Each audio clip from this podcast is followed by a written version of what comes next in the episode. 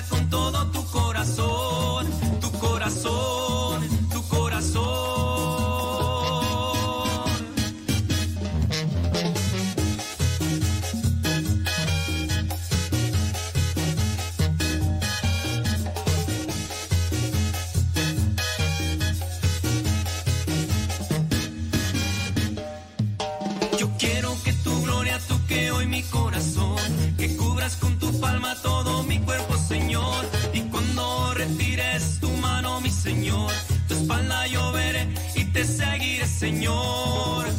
a Conchi, que le encanta esa música.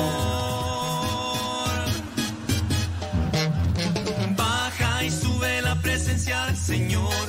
Goza y danza con todo tu corazón. Baja y sube la presencia del Señor. Goza y danza con todo tu corazón. Tu corazón,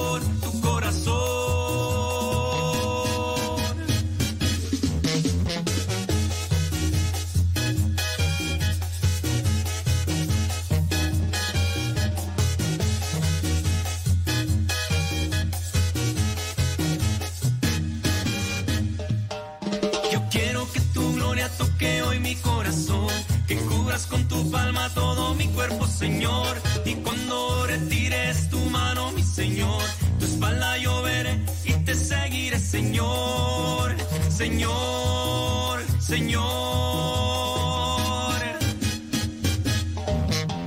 Baja y sube la presencia del Señor, goza y danza con todo tu corazón. Baja y sube Saludos a Julia, que. Ah, la, la Julia, la hermana de Conchis, que. Haz de cuenta que. Haz de cuenta que le llega una posesión del chamaco, porque imagínate así. Empieza a sacudirse y a desgreñarse y sangoloteándose con esas canciones. ¡Qué barbaridad, Julia! ¡Qué barbaridad! Ni aguantas nada la buena música, güey.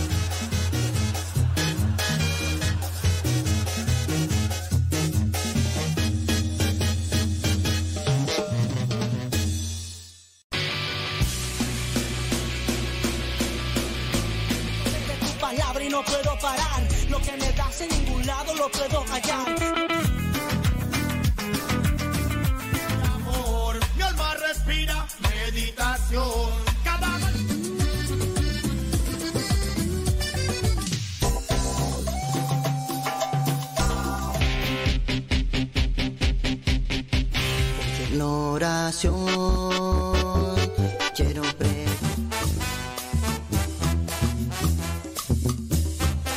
Más géneros de música católica aquí en radiocepa.com, la estación por internet de los misioneros servidores de la palabra.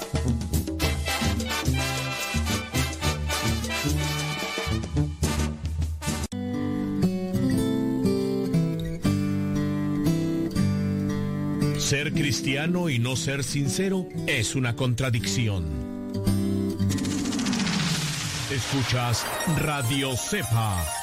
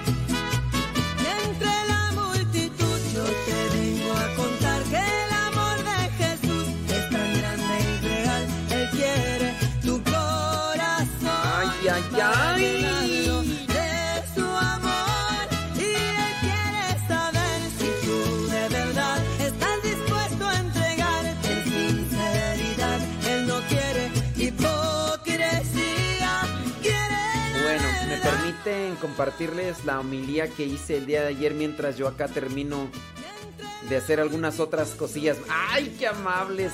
¡Ay, de verdad! Me, ¡Ay, yo me siento así bien chido! Cuando me dan esa oportunidad ustedes. Muchas gracias, ¿eh? ¡Ay, sí! ¡Ay, sí, gracias!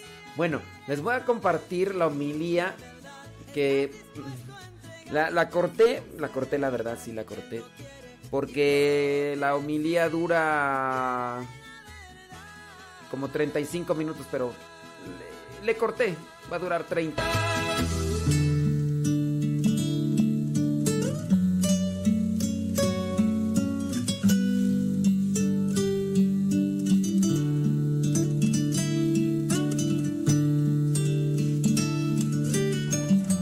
Y es que, bueno, si ustedes se han fijado, eh, nosotros estamos, eh, cuando estamos en, la misa o cuando estamos en una meditación, regularmente nosotros los hermanos, el Padre Luis nos ha acostumbrado, y es una costumbre buena, de que cuando participo de la misa o de la, de la meditación, tenemos una libreta en la que apuntamos una frase, porque a lo mejor puede ser que sí gocemos nosotros de una memoria muy buena, pero a lo mejor se nos olvida.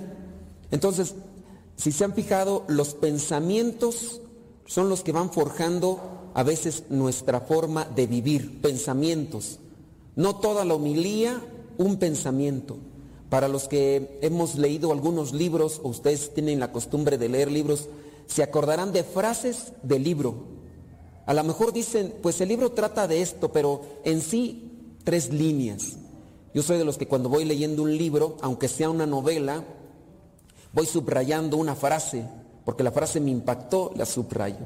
De igual manera con la Biblia, cuando voy ahí leyendo la Biblia y encuentro un, versículo, un renglón, lo subrayo. Y después lo vuelvo a leer y lo voy reflexionando. De esa manera como que asimilamos más las cosas. En el caso de las homilías o de la meditación, el Padre Luis nos ha llevado a, un hábito de escribir algo y después reflexionarlo en la oración, quizá a lo mejor tomar ese escrito, ese renglón que escribí y meditarlo, darle otra repasada, que vendría a ser como el término rumear, el rumear en las chivas o también en las vacas, después de que comen, ya pasa un tiempo, se van y se echan y vuelven, su sistema digestivo hace que expulse a la boca la comida que han, la que han comido y la vuelven a remasticar para sacarle el máximo provecho a lo que comen. En el término teológico se aplica ese término también de rumear. Traigo mi Biblia allá en la capilla. Mi Biblia, para los que la han visto por ahí en los videos que he hecho, ya está muy viejita. Imagínense ya, el, el, forro de la Biblia es del año 1996. A lo mejor ustedes, algunos ni, han, ni habían nacido. Ya se imaginarán cómo está la, pobre funda. Y me han querido dar los hermanos fundas de las que tienen aquí. Les digo, no, de esas no me gustan.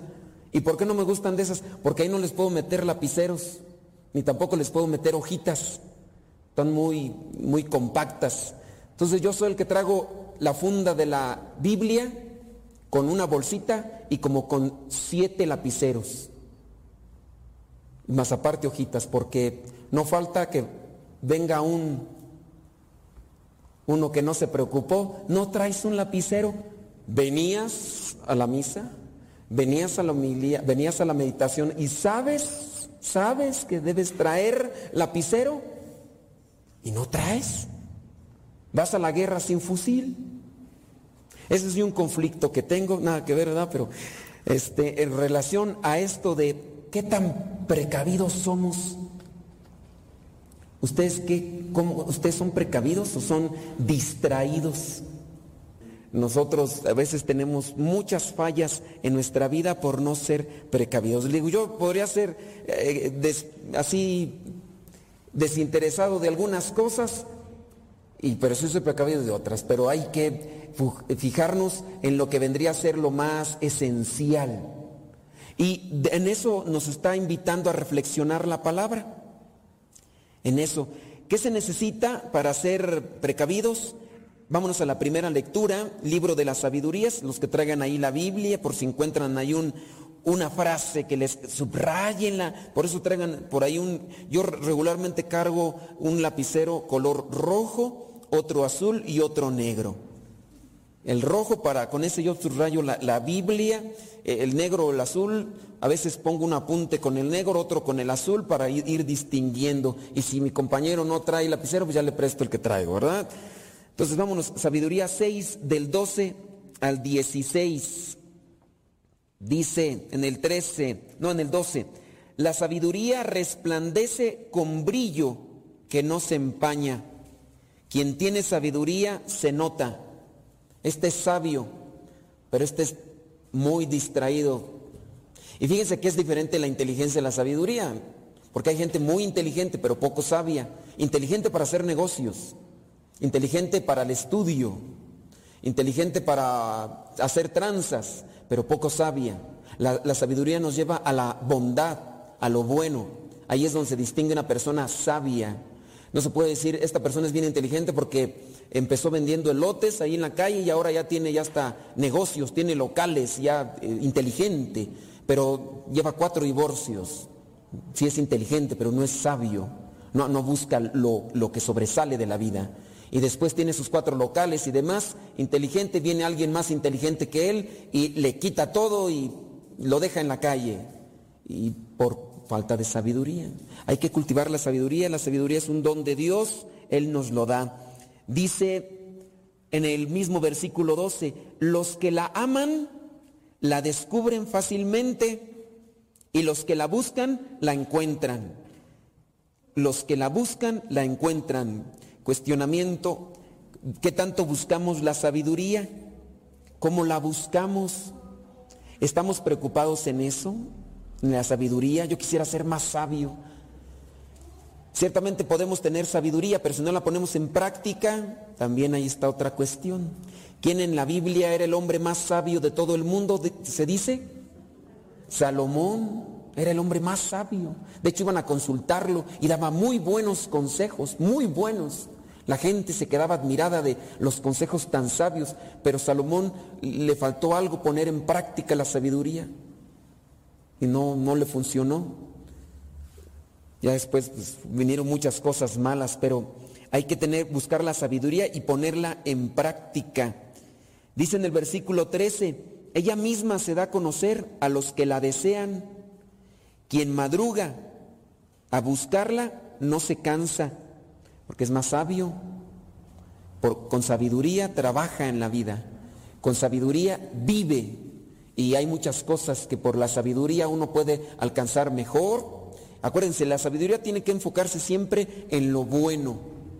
Ah, hay personas inteligentes para lo malo, astutos, pero para la maldad. Hay que buscar la sabiduría para lo bueno, dar consejo. Una persona sabia, por ejemplo, esas abuelitas o los abuelitos que por la experiencia tienen más sabiduría que nosotros, nos dan buenos consejos. Hijo, no hagas esto, hijo, no hagas lo otro. La persona que regularmente hace oración eh, viene a tener una iluminación del Espíritu Santo y, tiene buenos consejos. Y a veces ayuda a las personas que están un poco atarantadas y que no sé qué hacer, ilumíneme, eh, deme un consejo, qué hacer. y se puede buscar la sabiduría también de esa manera. La sabiduría entonces buscándola en la oración, en las personas que también pueden también tener esta sabiduría, buscar esa sabiduría en ellas. Dice el versículo 15, tener la mente puesta en ella es prudencia consumada. Tener la mente puesta en qué? En la sabiduría es prudencia consumada. En el Evangelio estamos hablando de estas eh, vírgenes, estas muchachas prudentes o precavidas y aquellas desprevenidas o despreocupadas, eh, no, no les interesaba. Entonces hay que tener una preocupación, pero también una atención sobre esto, prudencia. Dice en el versículo 16, ella misma, la sabiduría, va de un lado a otro buscando a quienes son dignos de ella. Se les manifiesta con bondad en el camino. La sabiduría se manifiesta con bondad en el camino y les sale al encuentro en todo lo que piensan. Entonces la sabiduría tiende a la bondad, a lo bueno. No se puede decir este hombre o esta persona es bien sabia, pero mm, hace cosas malas, no, no se puede, es contradictorio.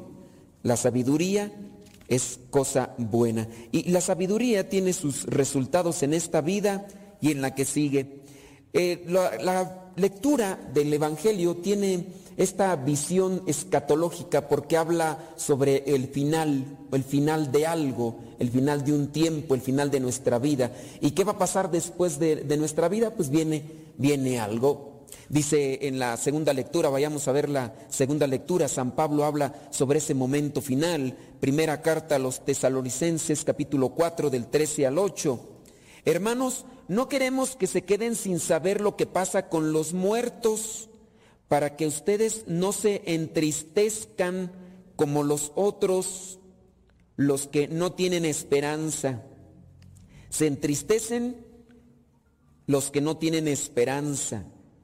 Eh, con la muerte. A todos nos puede doler el saber que un ser querido, un familiar, un conocido ha fallecido. Pero si tenemos esperanza, quizá a lo mejor el dolor, el sufrimiento dura, pero no debe de quedarse ahí de manera permanente. Dice el versículo 14, así como creemos que Jesús murió y resucitó, así también creemos que Dios va a resucitar con Jesús a los que murieron creyendo con Él. Esa debe ser también nuestra esperanza de los que ya se nos han adelantado y también debe ser la nuestra. Y, buscarlo entonces con sabiduría, teniendo presente que después de esto viene algo. Y esto va a ser en correspondencia a cómo he vivido aquí. Si he vivido dándole la espalda a Dios, si he vivido burlándome de Dios, obviamente tendré un resultado. Si he buscado la sabiduría para hacer el bien y ayudar a los demás, viene un resultado. Dice en el versículo 16, porque se oirá una voz de mando, la voz de un arcángel y el sonido de la trompeta de Dios, y el Señor mismo bajará del cielo. Y los que murieron creyendo en Cristo resucitarán primero. Después, los que hayamos quedado vivos, seremos llevados juntamente con ellos. Aquí es donde se refleja la respuesta de juzgará a vivos y a muertos. Juzgará a vivos y muertos, aquellos que murieron y aquellos que están todavía vivos cuando llegue ese momento. En las nubes para encontrarnos con el Señor en el aire y así estaremos con el Señor para siempre. Anímense pues unos a otros con estas palabras, que después de esta vida vendrá una resurrección si hemos buscado a Dios con sabiduría. Ahora sí vayamos a lo que es el Evangelio de estas muchachas que son prudentes y aquellas que son despreocupadas. Nosotros somos también como lámparas, iluminamos, así como las lámparas de aceite que todavía se llegan a dar, en algún momento llegan a poner aquí también unas tipo de, veladoras con aceite y agua y, se va cambiando. Nosotros somos también como, como lámparas que iluminamos. Diríamos que más que echarnos aceite nosotros, podemos echarnos en nuestra vida algo más. Por ejemplo, algo que puede iluminar la vida de otro, que podría ser yo quiero iluminar la vida de esta persona que está triste, está en depresión, esta persona que constantemente trae un, sufrimiento en su vida. Yo cómo puedo iluminarle su vida. Se la voy a iluminar con esperanza. Hablando de los, que, de los viejitos. ¿Cuántos viejitos no hay a veces muy tristes en los asilos, olvidados por sus hijos? Porque los hijos ya no los quieren, y ahí los llevan y ahí los abandonan. ¿Cómo se le puede iluminar una sonrisa, la vida a este viejito que está ahí en el, en, el asilo? Pues que los hijos vayan, si no pueden llevarlo a su casa, lo que sea, pero que vayan regularmente, que estén ahí con él. He sabido de algunas mm, eh, personas que no pueden tenerlo en su casa por las circunstancias, pero eh, están constantemente visitándolo y eso también da luz a los viejitos. A veces uno escucha a las mamás tristes. ¿Y cuál es la preocupación de las mamás? Los hijos. Los hijos ya labregones, ya casados, o muchos de ellos sin casarse. Muchas mamás dejan de comulgar porque sus hijos no están casados por la iglesia. Y, las mamás les dicen, hijo, pero cásate. Ay, mamá, ¿cómo fregas? Si de por sí hay un dolor porque no se casan todavía con las respuestas. Agrégale que los hijos son medios borrachines o borrachines y medio. ¿Qué, más tristeza? Ay, tus, tus tíos, dice mi abuela, tus tíos borrachos. A veces las mismas eh, abuelitas no reciben los regalos de los hijos, porque las abuelitas todavía tienen un, pensamiento a la visión de mucho antes. Por ejemplo, llegan los hijos, mamá, te voy a regalar esto, y la abuelita dice, yo no voy a tener nada que venga de un hijo que está en pecado, y lo regalan, porque son pensamientos de los de antes. Y dicen las, dicen las abuelitas, dice, traigo un dolor en mi corazón, ¿cómo me voy a acercar a recibir la Eucaristía teniendo estos hijos sin casarse? Y luego uno de ellos ya está con tres parejas distintas, con chiquillos de una y de otra y de otra. Qué, qué dolor, qué dolor. O, las mamás pues que sufren cuando, cuando saben que sus hijos andan de infieles. Eso casi no sucede en México pues, pero... Eh, pero las mamás sufren. Y ya llegó la nuera, suegra, mire los videos, tan cínico que hasta se graba. Y así, ¿cómo iluminar la vida de, de esta abuelita, de esta mamá? ¿Cómo iluminar la vida de los hijos? Los hijos que muchas veces andan tristes, andan así y, hasta se sumergen en el camino de las drogas o, se sumergen en la, vida de pandillas y demás. Y tú les preguntas a los hijos, ¿y, por qué haces esto? Pues es que en la casa nadie, nadie me quiere. Mi papá nunca me ha dado un abrazo. Mi mamá no tiene tiempo. Siempre anda de neurótica. Grite y grite. Mi papá borracho, maldiciento, mal hablado. Nada más allí en la casa, puras peleas con ellos. Eso tampoco casi no sucede en México, pero ¿cómo iluminar la vida de estos muchachitos que a veces nos encontramos en la vida? Si nosotros mismos estamos apagados, ¿qué echarnos a nuestra vida para iluminarnos? ¿Cuántas veces no, ni siquiera un te quiero hijo? ¿Un abrazo? El papá tan metido allá en sus ondas que ni siquiera tiene tiempo de ir a ver a jugar a su hijo. Ya va a recibir cinta verde, azul, blanca, la que sea. Y oye, todos los, otros muchachos ahí con sus papás y acá este pobre ahí. Mi papá, oye, tú no tienes papás. Pues sí, pero andan ocupados. Siempre andan ocupados. Tengo que hablar de problemas personales, pero andan ocupados. ¿Cómo iluminar la vida de ese muchacho? Pues te tienes que iluminar tú primero. ¿Cómo iluminar la vida de las hijas que de repente no, no platican con las mamás de cosas íntimas que están sucediendo en su cuerpo? Esos cambios que se dan orgánicos. Y de repente la hija está pasándole algo en su cuerpo y está asustada porque hay un cambio y, sale algo ahí que no, que no, es normal. Me estaré rompiendo las tripas por dentro, ¿qué está pasando? Y va con la mamá y le dice, mamá, mírame. Le da una cachetada. ¡Puerca! cochina. ¿Qué hice, mamá? Cállate, el hocico. A ver, uno a veces no entiende. Los, los papás que hablaran con sus hijos de los cambios. Papá, me estoy convirtiendo en hombre lobo.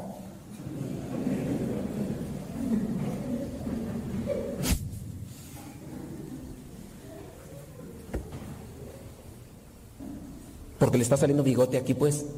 Y acá. Y barba y todo. Pero no, los papás no hablan con nosotros con eso. ¿Por qué? Porque eso es cosa del diablo.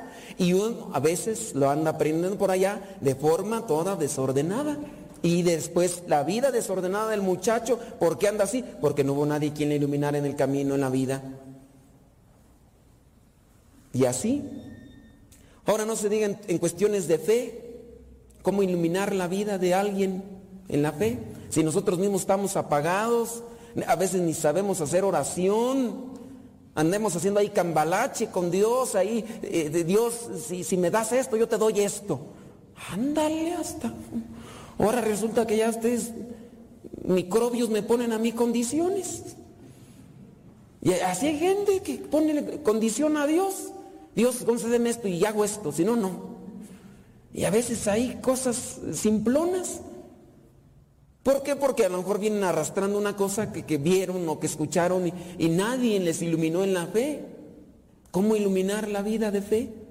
Una persona que esté eh, en, el camino de las drogas o en el camino del alcoholismo, para nosotros es más fácil señalarles y decirles, eres esto, eres lo otro. Ok, ¿te preocupaste de iluminarle el camino para que no llegara a eso? ¿Te preocupaste, lo iluminaste? ¿O ya nada más le estás achacando, le estás señalando la vida de oscuridad que lleva, pero no, no le iluminaste el camino? Necesitamos nosotros iluminarnos. Somos también esas lámparas pero a veces, lejos de echarnos aceite, así como estas eh, mujeres tendrían que haber llevado sus botellitas de aceite, nos echamos otra cosa. Aquello que apaga el fuego, aquello que apaga el amor. La lujuria apaga el amor. El odio apaga la caridad. El egoísmo apaga la generosidad, el sacrificio. La soberbia apaga la humildad. Y en vez de echarnos o buscar la humildad, andamos ahí buscando otras cosas. Pregúntale a muchos de los muchachos, los muchachos que, añoran en la vida, añoran ser lo que ven en otros, no importando qué camino hayan recorrido para llegar a aquello, y lo andan queriendo ahí buscar. Y, no, no, buscamos pues cosas que, que nos iluminen. Y así podemos caminar eh, equivocados, dándonos de, caídas, tropezando, y ya después si alguien vendrá, cuando ya hagamos, ya hayamos hecho algo feo, vendrá alguien a señalarlos, hiciste esto. Pues sí, pero nadie me dijo. Y así se equivoca uno. ¿De qué manera nosotros llenamos nuestra vida? Ustedes están viniendo a misa. Qué bueno. Algunos los trajeron. Y a veces se ve, nomás que ahorita no quiero voltearlos a ver, pero ya cuando se ve uno que está así ya, o, está ahí como gallo despescuezado, dice, este vino hacia la fuerza, desinteresado. Ya no le interesa, no quiere llenarse, no, no quiere encontrar algo, un, pensamiento, un cuestionamiento, no, ya llega y apenas acomoda las tepalcuanas y se, se duerme. No, pues es alguien que no, no quiere, ¿no? A la fuerza, pues, pues que ni modo, pues a la fuerza ni los zapatos entran. Pero habrá algunos de ustedes que son de los que ya desde antes vamos a llegar pronto a misa, ándale, pronto, pronto, para aprovechar lo más posible. Y, ya llegan con tiempo y se meten al Santísimo, allá hacen oración porque están queriéndose llenar. Y hay otros que no. Ah, ya, ya tocaron, ya apenas van saliendo de la casa. Y ahí van vendiendo elotes, cómprame un elote, ama. Ándale, pues, me traes mí unos esquites, pero te lo comes rápido. O sea, y luego ni le invitan a uno, pues. Ese es lo malo. Digo, si todos me dijeran, padre, ahí está el suyo en la sacristía, ay, gracias. Ya ni les decía nada, pero pues da coraje, pues, que ahí están, los veo afuera. Desde aquí, todavía, apúrate. ¿Tenemos preocupación nosotros o no tenemos preocupación? Miren, en, el, Evangelio eh, encontramos esas mujeres desprevenidas y a lo mejor uno si analiza con la lógica humana esta postura de aquellas desprevenidas y aquellas que sí son prevenidas, uno podría decir, pero qué mendigas, hombre, pues qué les costaba. Pero miren, hermanos, eh, mirándolo con el aceite a lo mejor sí, ¿no? Pero hay cosas que yo puedo hacer que no puedo hacer por ti. Hay cosas en la vida.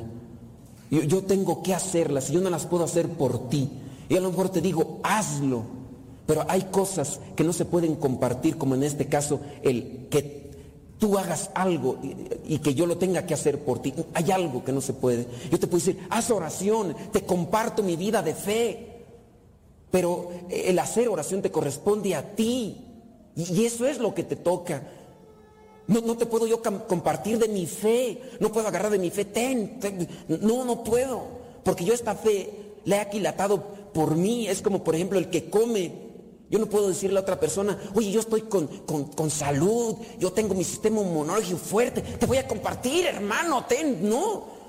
El otro no, se cuida, eh, mal come porque no quiere y, muchas otras cosas más. Y su sistema inmunológico está bajo está enfermo a cada rato. Yo no le puedo compartir de mi salud.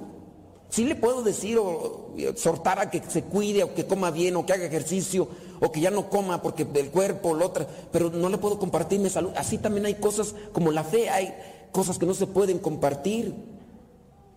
Y, las tiene que buscar uno. Por eso estas muchachas en parte podemos entender que dice, no podemos compartirles, vayan mejor ustedes a comprar. Y en el que fueron a comprar ya no pudieron llegar a tiempo con el novio.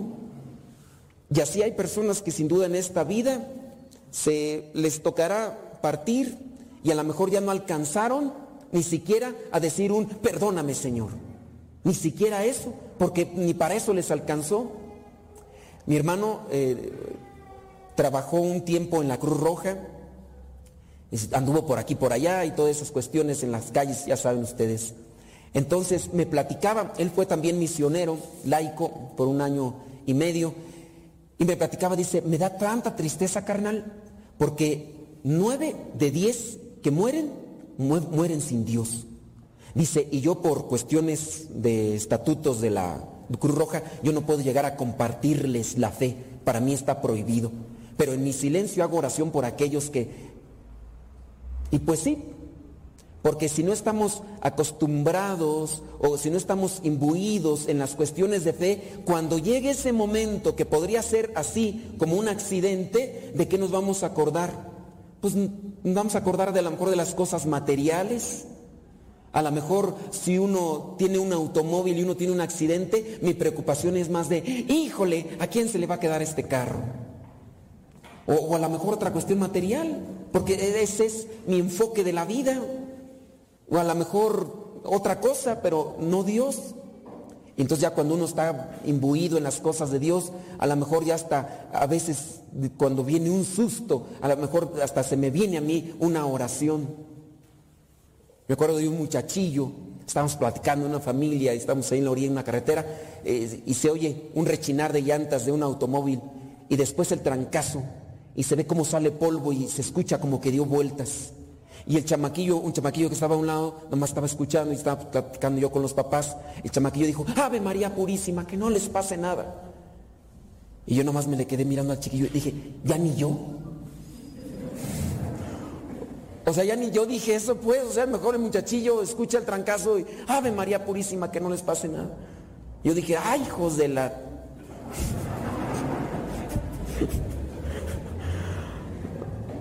Chequenle ustedes cuando se golpean. ¿Qué dicen? Ay, Señor, te lo ofrezco. ya desde ahí nos pasa algo y lo primero que nos viene es de lo que estamos llenos. Si nosotros buscamos eh, estarnos nutriendo, llenando nuestra vida de amor, de paz, de fe, de oración, pues va a fluir. Y, y puede ser que llegue en ese momento final así de forma inesperada, o puede ser que llegue eh, paulatinamente, así, pausadamente, pero si llega así de forma, en una así cosa, ¿qué va a ser? ¡Ay, hijo de tu! Imagínate, que no mejor sería, Señor, perdóname, ten misericordia de mí, Señor, que sería lo mejor. Estas muchachas desprevenidas no alcanzaron a, ver al novio, sí, ya después ahí es una, metáfora, ciertamente, no debemos analizarla en, la forma lineal, es una metáfora. Llegará ese momento y a lo mejor no tenemos amor en nuestra vida, a lo mejor no tenemos fe en nuestra vida, a lo mejor no tenemos compasión, comprensión y no tenemos aquello que nos pueda llevar hacia el encuentro con aquel novio que nos invita a la boda eterna. Necesitamos sabiduría, de la sabiduría que hablaba la primera lectura, y también necesitamos mantener viva la esperanza de la que se nos habla en la segunda lectura. Seamos como estas vírgenes prudentes que tienen siempre a su lado una botellita de aceite para llenar su lámpara. Que nosotros tengamos siempre una oración, llenar nuestra vida de fe que no solamente hagamos oración aquí, hagamos oración en la casa, antes de los alimentos, al levantarme en la mañana, de camino a mi trabajo, al iniciar mi trabajo, eh, que, que sea mi vida de oración como una respiración y de esa manera yo puedo tener la seguridad que mi vida va a estar llena de fe, llena de ese aceite que necesitamos para salir al encuentro del novio y participar en las bodas eternas.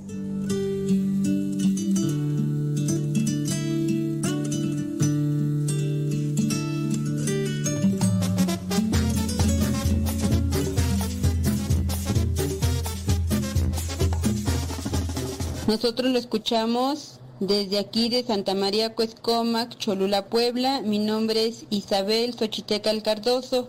Pues nos da mucho gusto escucharlo todos los días porque así nos mantenemos más informados acerca de nuestra... Mi nombre es Lidia Durán lo escucho aquí en Progreso Industrial, Estado de México, y yo siempre lo escucho porque nos hace reflexionar sobre la palabra de Dios, toca temas que la verdad nos, nos hacen concientizar acerca de la vida y del prójimo, y que viva Radio Sepa.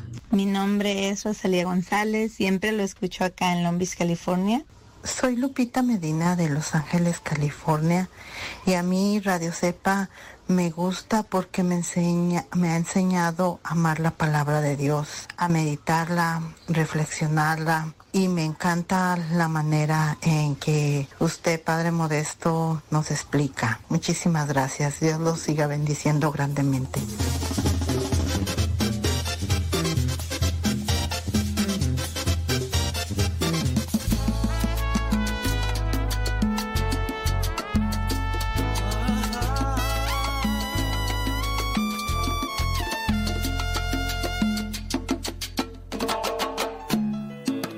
desorden y mi inseguridad son cosas que no puedo controlar.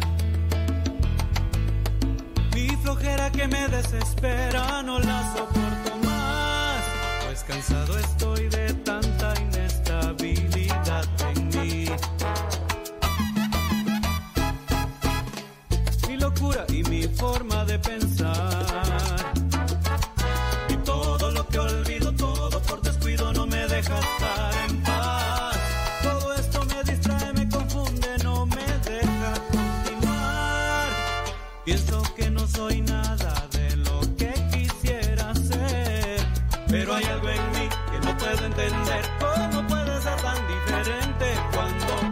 de todo lo que soy.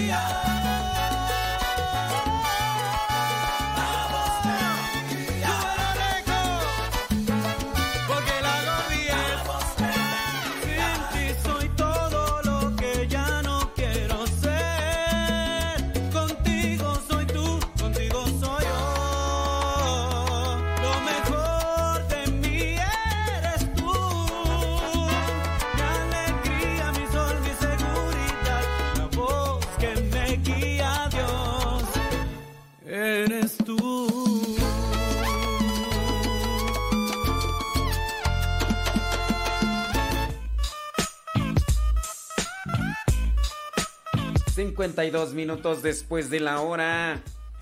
Pues déjenme decirles que en este momento estoy haciendo la compartición. A ver si me alcanza la batería del celular. Estoy haciendo la compartición de... Estoy haciendo la compartición de, de, esa humilía del día de ayer. Hay personas que en buena onda nos dan a conocer su opinión de las cosas que decimos. Mm, déjame ver, déjame... Pero igual hay otras personas que pues, nos hacen comentarios con los cuales a veces nosotros... Pues, ustedes ya me conocen a mí que soy de... Soy de sangre caliente. Traigo la sangre caliente. No me la puedo acabar. Soy temperamental, colérico, enojón, berrinchudo, geniudo. Y no le busques tres pies al gato sabiendo que tiene cuatro. Ciertamente, pues sí, hay veces que, que me irrito. 6, 7, 8, 9, 10. Es que estoy haciendo la compartición ahí en el WhatsApp. One moment, please. Ya nomás me faltan 20. Ah, no es cierto, ¿cuáles 20 grupos? Todavía ni tengo 20 grupos. Tenía 16, 17, 18. Tenía, sí, tenía 20 grupos del Evangelio. Pero. Pues ya este, se salieron muchas personas. De los primeros grupos ya se salieron muchos. Y otros, pues ahí se han mantenido. Y hay otros que se han unido al Telegram, por eso se han salido y demás. Y, y todo. Buenas tardes. ¿Me puede agregar al Evangelio? Claro que sí, al ratito te agrego. Si es que me llegó un mensaje.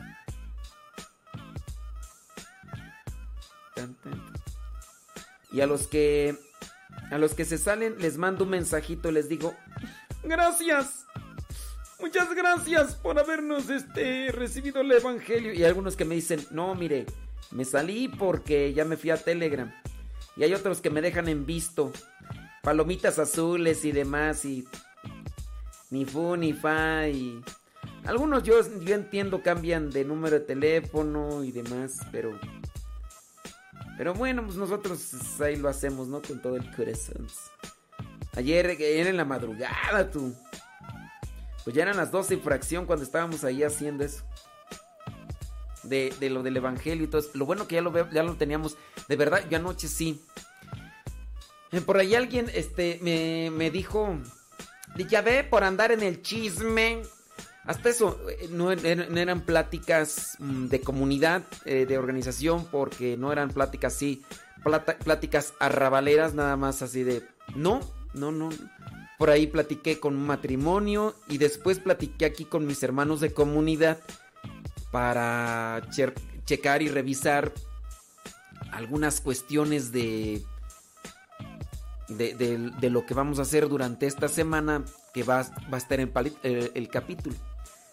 Déjame ir a, a ver, por ejemplo, esa persona que me puso ahí que no supe quién fue. Ya ve, para andar de chismoso. Ahorita vas a ver cómo. Mm, si no, está, si no estaba enchilado, ahorita me voy a enchilar y vas a ver cómo te va a ir. No, hombre, hasta espuma vas a sacar ahorita, vas a ver. Déjame ver quién fue la que puso. A ver si no lo borro.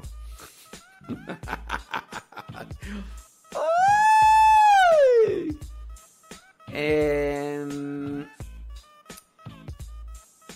dice, ya ve, por andar en la platicadera se durmió bien noche. Por andar en la... Pero no era platicadera superflua. No era platicadera de... Y si hubiera sido... ¿Y qué tiene? ¿Y qué tiene? ¿Y qué tiene? Pues, si hasta también la platicadera superflua a veces se necesita. Pero hay que ver de qué platicadera superflua y qué tiene. ¿Y qué tiene? Nomás no digo tu nombre porque no te quiero echar lumbre, ¿verdad?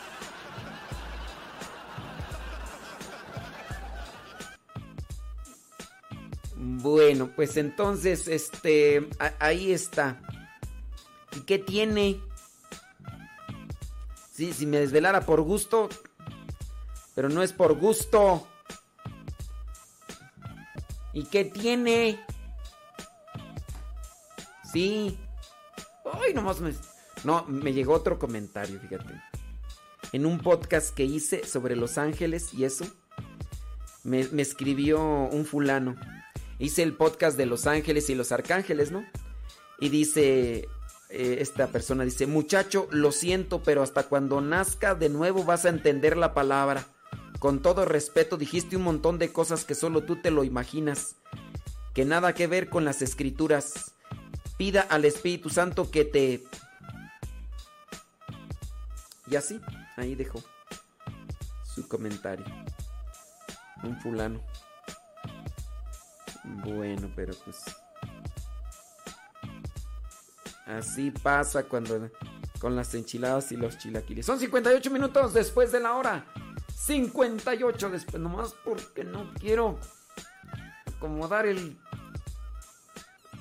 acomodar los, los cordeles de la cortina. Vas a ver cómo te lo Hasta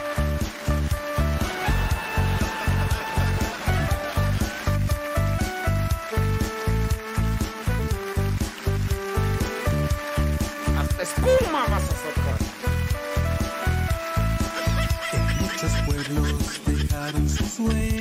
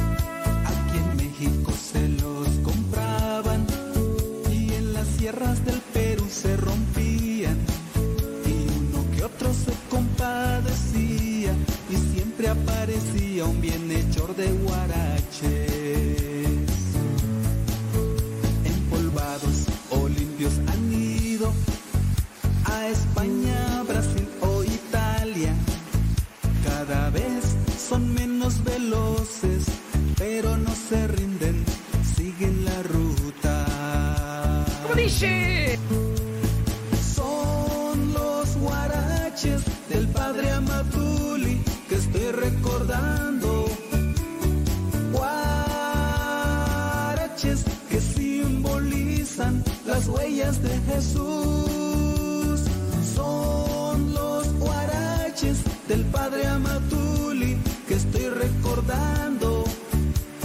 Guaraches que simbolizan las huellas de Jesús.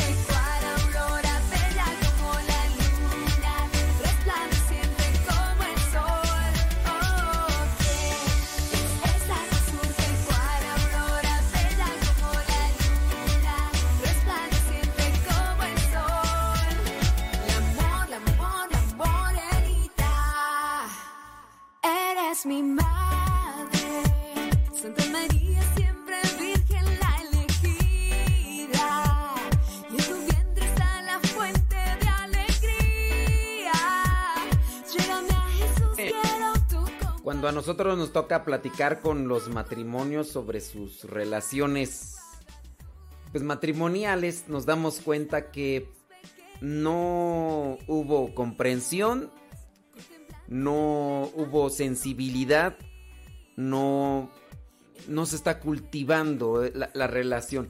Encontré por ahí un artículo que dice actos de amor que te unen más a tu pareja. Cuando dentro de la relación se han dado cuenta de esta situación, pueden buscarse sus elementos para cultivarse en el amor, los dos, los dos.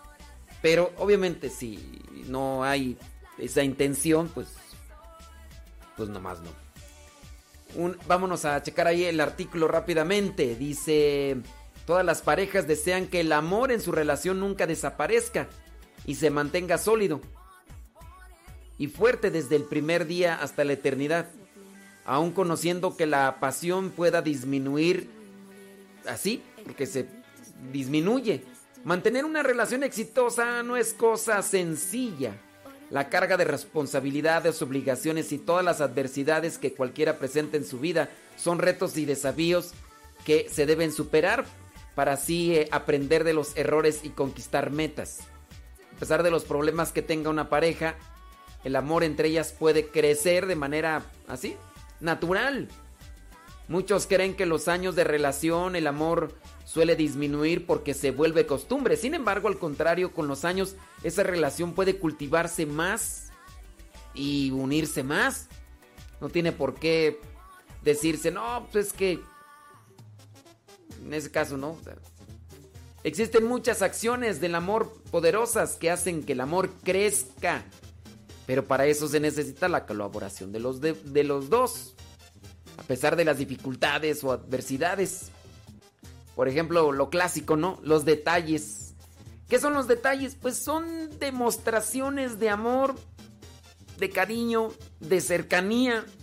Detalles que se pueden dar con en la amistad filial, en la amistad así, en la relación no sé, los compañeros de trabajo que podrían tener detalles para con los demás, ¿no? Compartirle algo de, de la comida que lleva, darle los buenos días, las buenas tardes, las buenas saluditos, pues son detalles, ¿no? O a lo mejor si sabes que es su cumpleaños el compañero de trabajo, sea quien sea, ¿por qué no regalarle algo? Un, un detallito. Fíjate que yo me acuerdo de hace mucho, mucho tiempo. Este, pues yo, mm, pues ya, ya lo hemos platicado, no venimos de una costumbre familiar de celebrar las fiestas de cumpleaños. Mm, Yo no vengo de una costumbre así familiar. Ahora y en la actualidad sí, ya se han adoptado estas costumbres y ya, qué bueno. Pero no, entonces el hecho de que a mí me celebraran eh, el cumpleaños, pues, pues no. Hubo un detalle de un compañero de trabajo así desinteresadamente que le nació, por lo que yo pude percibir del corazón, un señor pues, casado, este, con el que yo platicaba y todo y y en una ocasión, en un cumpleaños, porque ahí, ahí trabajaba con, eh, eh, con Efraín. ¡Efraín! ¿Estás ahí conectado, Efraín? Con Lucila Guerrero, ahí trabajaba junto con Lucila Guerrero, sus hermanos. Y ellos, este, pues ahí estaban, ¿no? Entonces no sé quién. Eh, Lucila Guerrero ya ni nos escucha. Antes nos escuchaba, ahorita ya anda escuchando allá. Quién sabe qué andará escuchando allá. Bueno, la cuestión está en que en, en esa ocasión alguien, por algo, no sé cómo estuvo el chiste, es que se dieron cuenta de mi cumpleaños. Entonces ellos dijeron, es su cumpleaños, ¿no? Entonces ellos me decían Zavala, felicidades Zavala, felicidades Zavala, ya. Este señor escuchó, dice, ¿a poco es tu cumpleaños? Le dije, pues sí, pero... Pero no, pues a mí no me... No. Y entonces ese día, ese señor me insistió tanto, tanto, tanto, a que fuéramos a comer. ¿Y saben dónde me llevó a comer? Me llevó a comer a un, a un restaurancito donde vendían caldito de camarón y pescadito y todo eso. Él era, o es de Guerrero, si no me equivoco. El señor Oscar. Ya un día le hablé tú para ver si se acordaba de mí. No, no se acordaba, pero yo sí me acordé. Y entonces, este. mm, Ese día me insistió tanto. Dice, vámonos a comer, ándale, te invito. Yo, yo te invito, yo te invito, vámonos. Dije, no, ya ahí traigo lonche. Deja el lonche, te lo llevas para la noche. Dije, no, no. Pero me insistió tanto, pues que a la mera hora ya pues me dio así como que pena que, que ahí lo estaba diciendo todo en voz alta. dije, no, pues ya. Y fuimos y, y mi caldito de, camarones. Pues caldito de camarones. Sabroso. Un detalle. Los detalles acercan. Los detalles unen. Oye, y si se puede dar los detalles entre compañeros de trabajo, entre vecinos, ¿por qué no darse esos detalles en, en el matrimonio? ¿Por qué nada más en la época de conquista? ¿Por qué nada más en la época de conquista mientras quieren agarrar algo, quieren quedar bien ahí, si andan bien detallistas, flores y demás? ¿Qué detalles hacían cuando daban en la época de conquista que todavía te acuerdas? Porque a lo mejor algunos de ustedes, algunas de ustedes ya ni se acuerdan. Digo de detalles pues porque los hombres como que son los que eh, tendemos a ser más secos, más fríos y, y demás. ¿Qué, ¿Qué detalles hacían cuando estabas de novia? ¿Qué, detalles así te dicen? ¡Ay, mira! Esto, mira. ¡Ah! Bueno, los detalles. Eso es clásico, ¿no? Para ir cultivando en el amor. Bueno, lo- los detalles son una demostración de amor, de, de cariño, de afecto. Pero hay otras cosas que tal vez son tan obvias y que harían de una relación la mejor de todas para fortalecerse. La mayoría de las personas creen que están en una sola relación. Es una idea errónea esto. Es decir, en cada relación hay dos relaciones. La que tú tienes con tu pareja y la que ella tiene contigo. Y fíjate que no son la misma. Piénsalo así. Cada persona vive su propia experiencia. Valora diferente las cosas. Y las valora porque, porque son distintos. El hombre y la mujer es distinto. Expresan su amor de manera distinta. Porque son diferentes. Hombre y mujer son distintos. Y no necesariamente co- como uno quiere. Porque si uno quiere que el otro se porte como yo quiero, pues entonces no. Para poder fortalecer la relación con tu pareja y unirla más a ti, deberás comprender e identificar cuál es su manera de amar. Ya que existen distintas formas que se tienen arraigadas conforme a lo experimentado en la infancia o en las experiencias pasadas. Por ejemplo, algunas parejas pueden ser felices cuando viven una relación fría, sin tanto contacto físico, y para otras no. Hay veces que, que se puede dar ese tipo de situación, tú. Porque es que así está bien. Entonces comienzan a hacerle presión y demás y, espérate, es que no, tú, tú me estás así presionando, tú, tú me estás así como que obligando y pues no. Se, se tiene que buscar cuál es la manera en la que él está o ella está acostumbrada a amar. Yo, yo sí me he encontrado situaciones en las que la, la- la mujer se hace el esfuerzo, pero también viene de una situación familiar seria, seca. El esposo, la familia del esposo, todos alegres, bicharacheros y, y la esposa, la familia de esposa, no. Buenos días, buenos días, ¿cómo, buenos días. ¿Cómo les ha ido? Bien. ¿Cómo están? Pues aquí.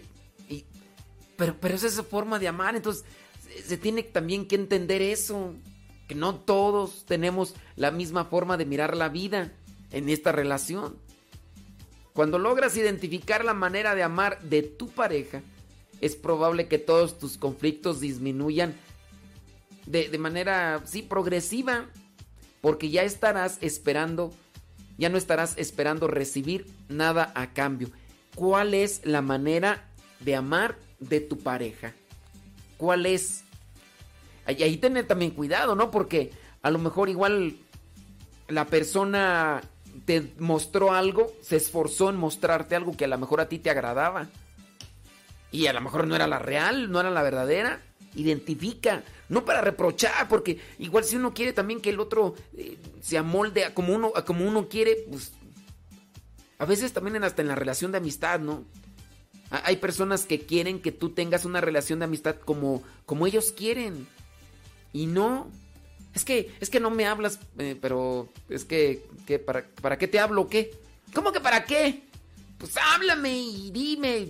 Pues espérate, o sea, ¿tú quieres que sea yo igual a ti? ¿Tú quieres que yo me comporte, que piense igual a ti? ¿Tú quieres que a mí me guste lo mismo que te gusta a ti? No, también eso se, se debe de comprender. Por eso a veces es tan complicada la vida. Obviamente cuando tienen ese enfoque, ¿no? De querer quererse unir y con, quererse acercar. Si la persona ya no más está contigo por compromiso y no quiere en realidad acercarse más a ti, pues ah, así tú conozcas su forma de amar a él. Pero si él no quiere amarte, pues entonces ¿cómo? A fuerzas ni los zapatos entran. Querer obligar a una persona, hay que comprenderle, hay que ser paciente, hay que conocerle para comprenderle hay que conocerle para ser paciente. A ver, ya, ya se está poniendo, ya mejor no digo nada y no. Pero sí, el modo conflictivo de algunas personas, que podría ser en su caso un desorden emocional o incluso hasta eh, psicológico, de querer obligar a que la otra parte se adapte a lo que tú quieres, a como tú quieres. Y es ahí donde empiezan las peleas. ¿Usted se ha peleado recientemente con su pareja de la nada? Platíquenos.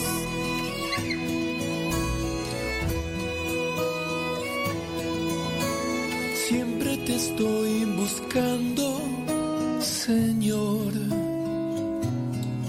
En la risa de los niños, en la paz de los sensatos, en el sol en el abrazo de un amigo, en la calma de los sabios, y te descubro en lo sencillo, te mueves en el amor.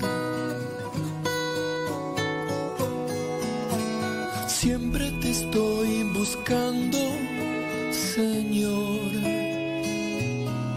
En el pobre limosnero, en el preso angustiado toda voz en el viejo abandonado, en el enfermo solitario, y te encuentro en lo ordinario, te mueves en el dolor.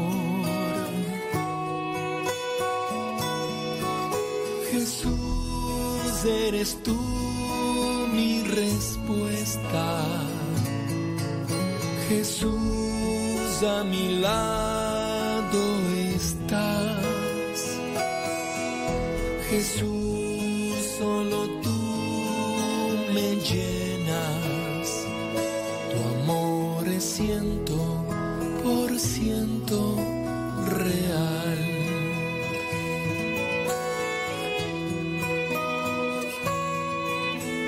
Siempre te estoy buscando, Señor bosque, en un camino, en el mar, en el desierto, en un mol, en la bulla, en el silencio, en el gozo, en el llanto, y te descubro en lo sencillo, te mueves amor. Jesús, eres tú mi respuesta.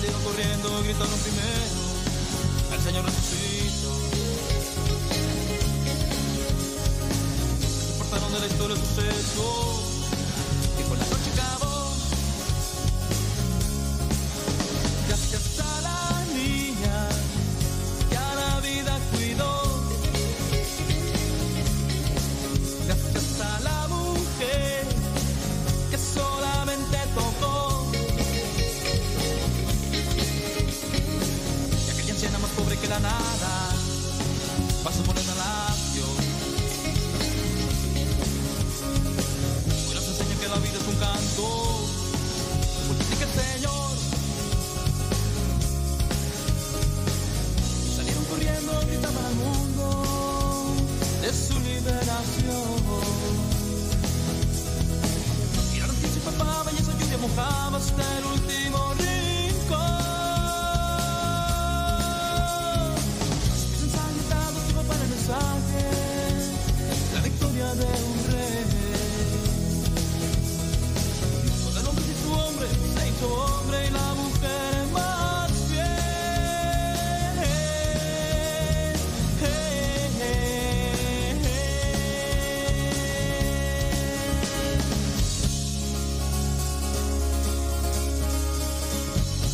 Vámonos con unas pequeñitas frases del apartado de... Es de la amistad, las que tengo aquí. Sí, de la amistad. De este librito que me encontré con frases chipocludas. ¡Vámonos! ¡Vámonos! Que aquí espantan. Dice con relación a la amistad. Dice... El espejo muestra quién está detrás de nosotros. Los ojos nos dicen a quién dejamos atrás. Oh, fíjate. Es, es- es- esta es profunda, eh. Es profunda esta, órale. El espejo muestra quién está detrás de nosotros. Los ojos nos dicen a quién dejamos atrás. Por la tristeza, pues claro, la, la amistad, pues, o sea. Dice otra frase, cuando anote los nombres de tus enemigos, hazlo solamente para saber a cuántos debes perdonar. ¡Ay, ay, ay! Esta está buena, buena, me, me gusta. Cuando anotes los nombres de tus enemigos, hazlo solamente para saber a cuántos debes perdonar. Otra frase. No exijas a tus amigos publicar el bien que haces, sino que no dejen que te equivoques. Más bien, no exijas a tus amigos publicar el bien que haces, sino que no dejen que te equivoques. Más bien, exígeles que te ayuden para que no dejen que te equivoques. Tú te has acercado a, a alguien a decirle, oye, ayúdame, ayúdame para no equivocarme. Ayuda- ¿A quién le han dicho? Corrígeme, corrígeme aunque me duele, corrígeme aunque me salga la sangre, corrígeme aunque que me salga espuma. ¿Le has dicho a alguien? Siguiente frase. El buen amigo nunca se queda solo. A ver, a ver, a ver. No, no, está, no, no, espérame. Regresa el cassette. Regreso. Entonces, esta frase, el buen amigo nunca se queda solo con la primera impresión. El buen amigo nunca se queda con la primera impresión. El buen amigo nunca se queda solo con la primera impresión. Te dijeron algo de tu amigo, de tu amigo, no, no se queda con la primera. im- Oye, que fulano de tal dijo esto, pero como hijo de tal por cual, pero. No, espérate, espérate, no te quedes con esa impresión. Otra frase. Un falso amigo nunca dice en verdad lo que piensa de otros. Y nunca acierta en lo que los otros piensan de él. Un falso amigo nunca dice en verdad lo que piensa de los otros. Y nunca acierta en lo que los otros piensan de él. Pues un, falso pues anda perdido, perdido, perdido. Dice otra frase, generalmente los enemigos están lejos, pero a veces lo peor de ellos está muy cerca, en nombre de la amistad. Ah. Generalmente los enemigos están lejos, pero a veces lo peor de ellos está muy cerca, en nombre de la amistad. Dice otra frase, un amigo a otro amigo. Cada vez que te cuento una alegría, quiero que sea también tuya. Y cada vez que te cuento una tristeza, tú la haces pequeña. Ay, ternurita. Pero está chido, está chido, está chido. Un amigo a otro amigo le dice, cada vez que te cuento una alegría quiero que sea también tuya. Y cada vez que te cuento una tristeza, tú la haces más pequeña. Ay, ternurita, qué chido, está bonito. Ay, ando muy, ando muy a qué. Dice otra frase, los falsos amigos no envenenan los platos, sino las palabras. Tómala, papá, ponte, ponte pomadita para el raspón. Los falsos amigos no envenenan los platos, sino las palabras. Qué barbaridad, ¿eh? Qué barbaridad. Vámonos a otra frase. Si alguien nos abre el corazón, es porque confía en nosotros.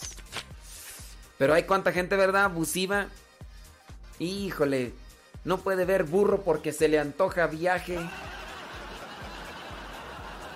Yo conozco por ahí algunos otros que otros que las personas pues se acercan con, con alguien porque pues lo ven de buen corazón y le abren su corazón y todo y de repente el otro abusivo, aprovechado, aprovechado dice, de aquí soy, ay, ay, ay, ay, ay. No me, no me den, nomás pónganme donde hay.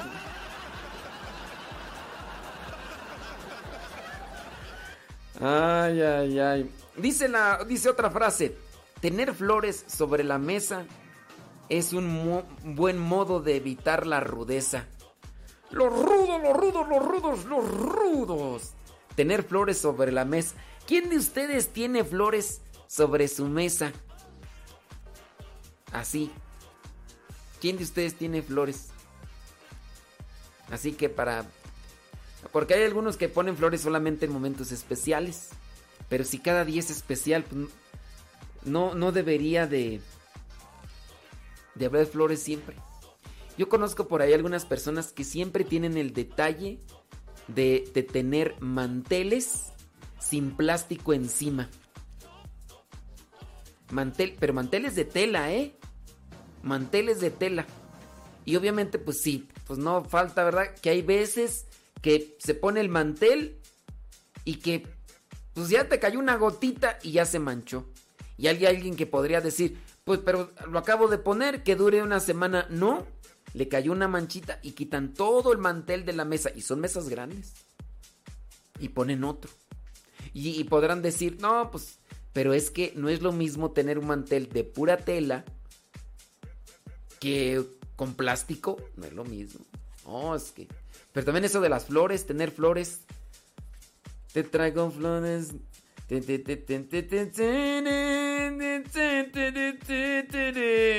Vámonos a otra frase. Otra frase. Nadie tiene derecho a desconfiar siempre solo por el hecho de haber confiado una vez en vano. Nadie tiene el derecho a desconfiar siempre solo por el hecho de haber confiado una vez en vano. O sea, no pienses que porque te falló una vez, ya te van a fallar siempre. No. No tienes el derecho a desconfiar siempre, nomás porque una vez te fallaron. Pero hay veces que si nos equivocamos, tropezamos y nos empecinamos siempre en querer hacer una realidad lo que pienso y pues no. Última, última. Un consejo de amigo. Hagan como aquel que no se pierde aunque sea grande la oscuridad sino se deja guiar por una luz que, aunque pequeña, está encendida. Hagan como aquel que no se pierde, aunque sea grande la oscuridad, sino que se deja guiar por una luz, aunque pequeña, aunque pequeña esté encendida. Hagan como aquel que no se pierde. No se pierde porque hay una luz.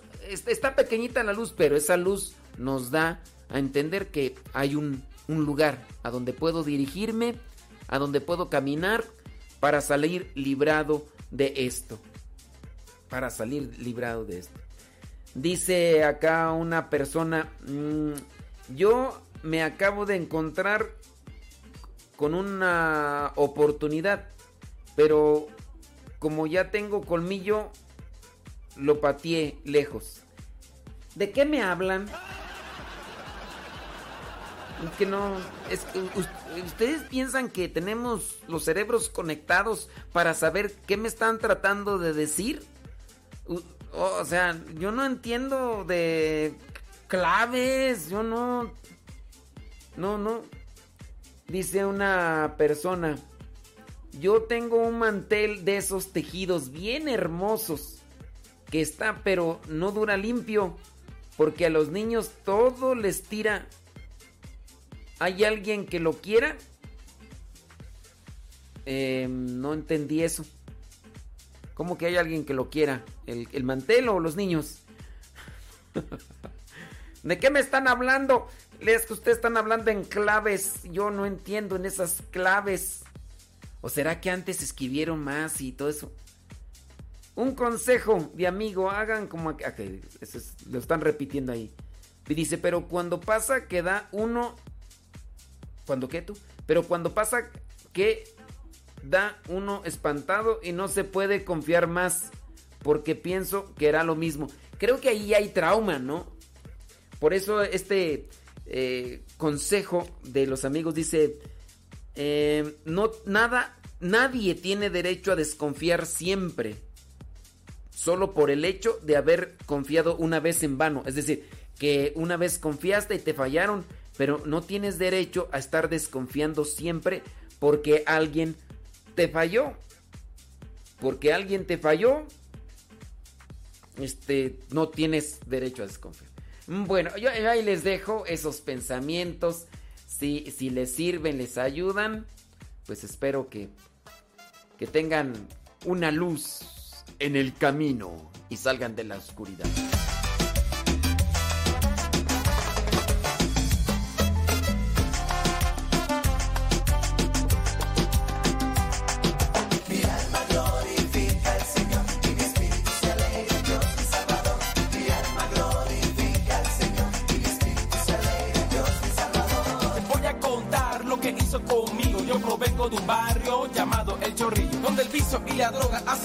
Están en boga. Las trifrucas y parrandas se dan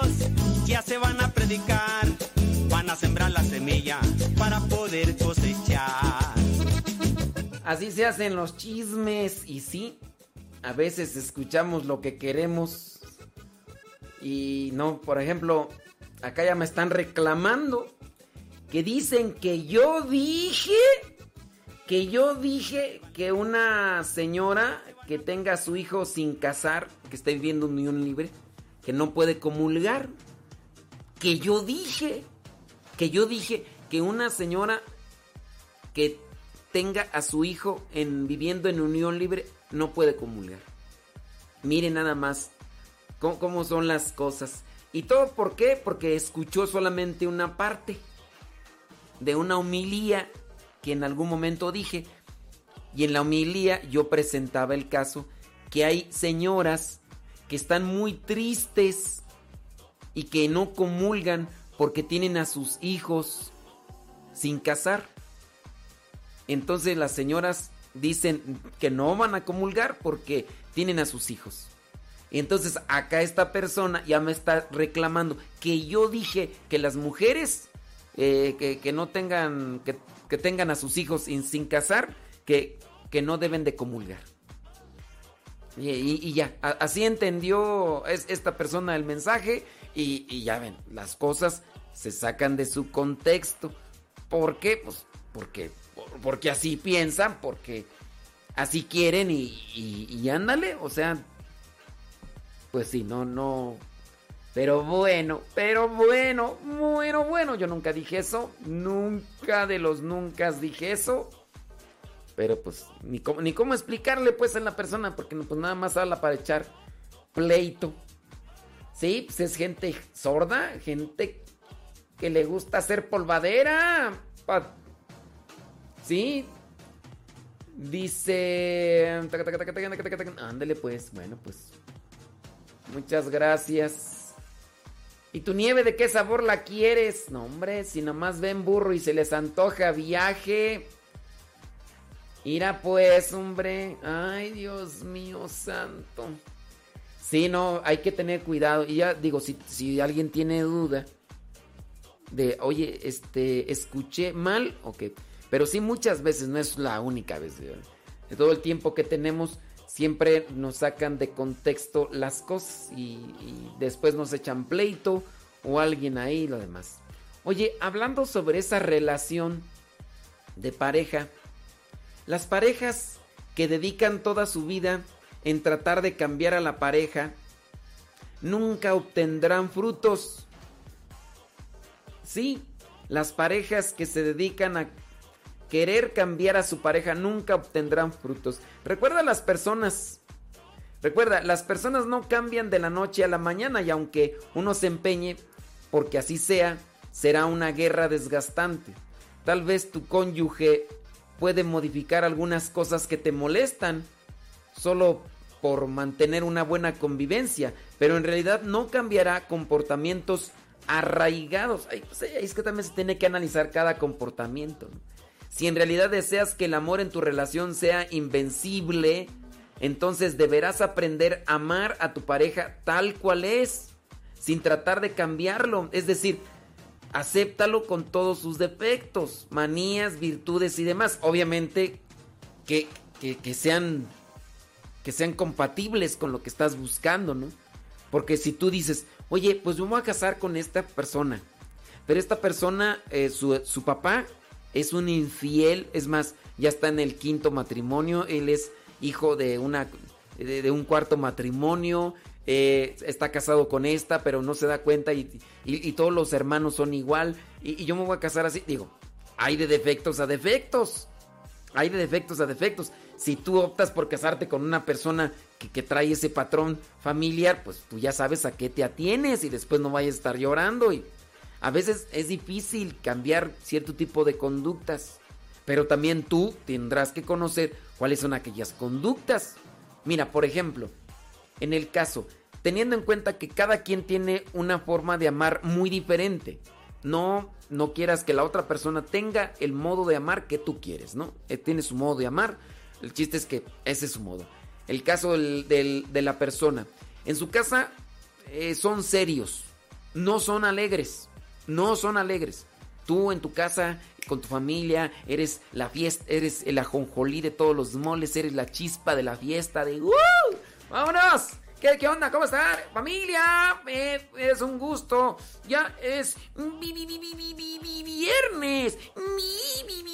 Viernes. Y siempre andas con las pilas bien cargadas y así es tu familia. Es más, cuando se saludan en tu familia son así de, de, que, de que se ven desde lejos y... ¿Qué?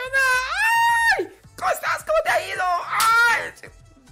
Y así, o sea, y, uno, uno mira a veces esas familias y dicen, wow, qué energía, qué energía.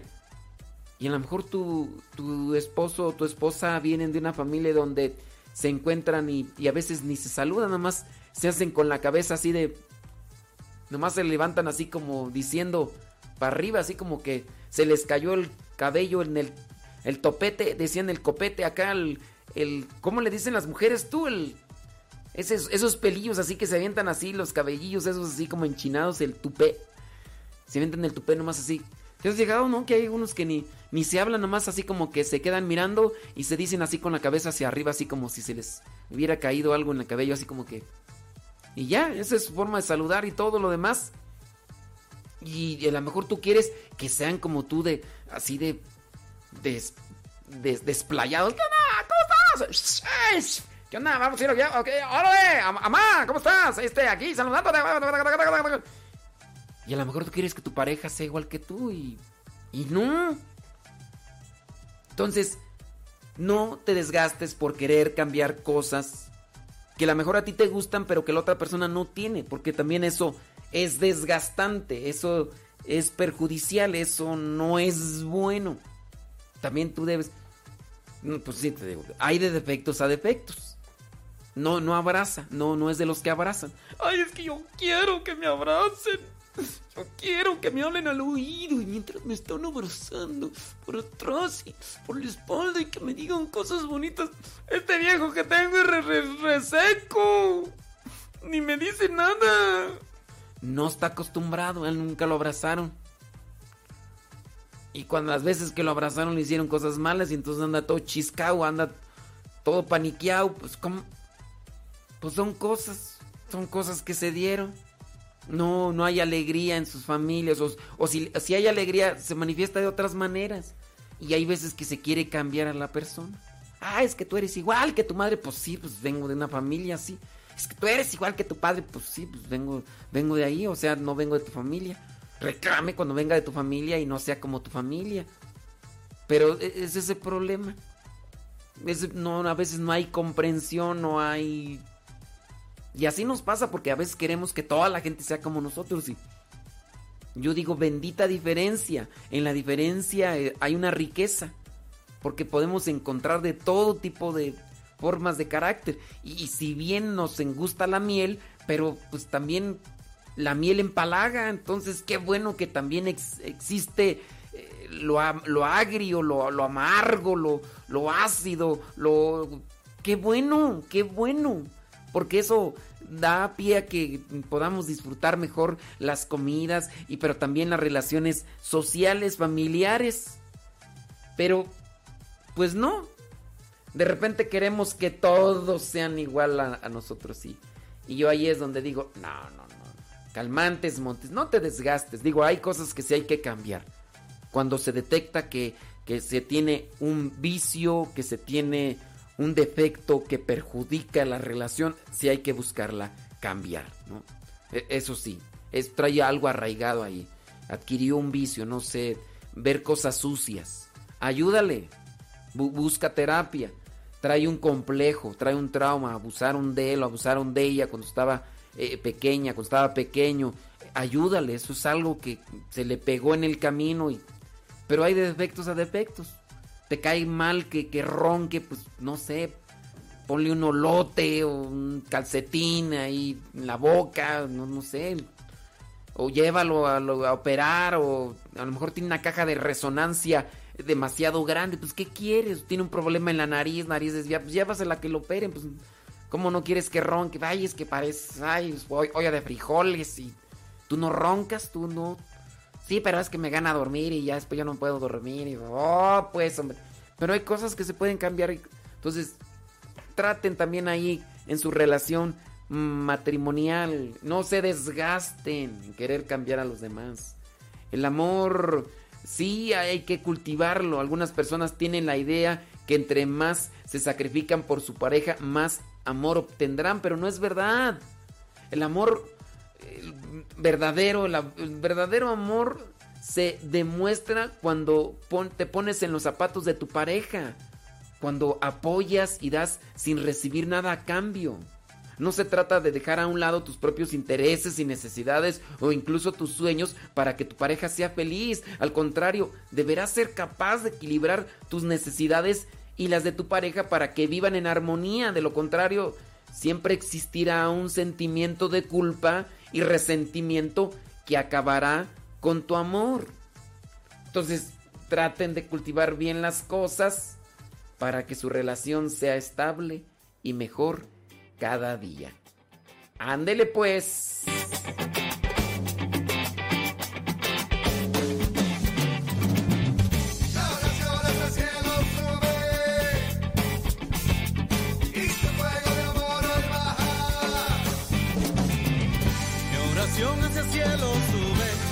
fuego de amor hoy baja. Mi oración hacia el cielo sube y tu fuego de amor hoy baja. Mi oración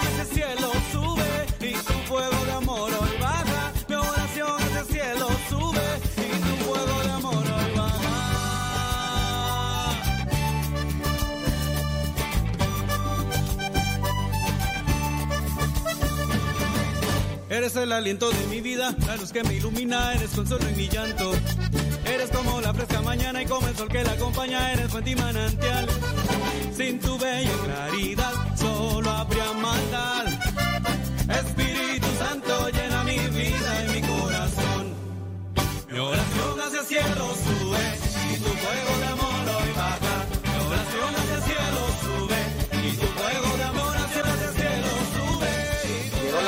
rezar, vámonos a rezar, al ratito regreso, al ratito regreso, criaturas. Oye, Tadeito, ¿de dónde tú sacaste esta canción? ¿Por qué, Miguelito? Decime.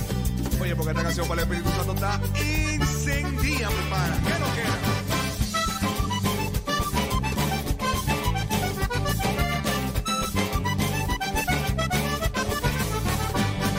Eres la promesa que vendría a guiar toda mi vida, mi ilusión y mi esperanza. Eres como noche, como estrella, como la luna más bella.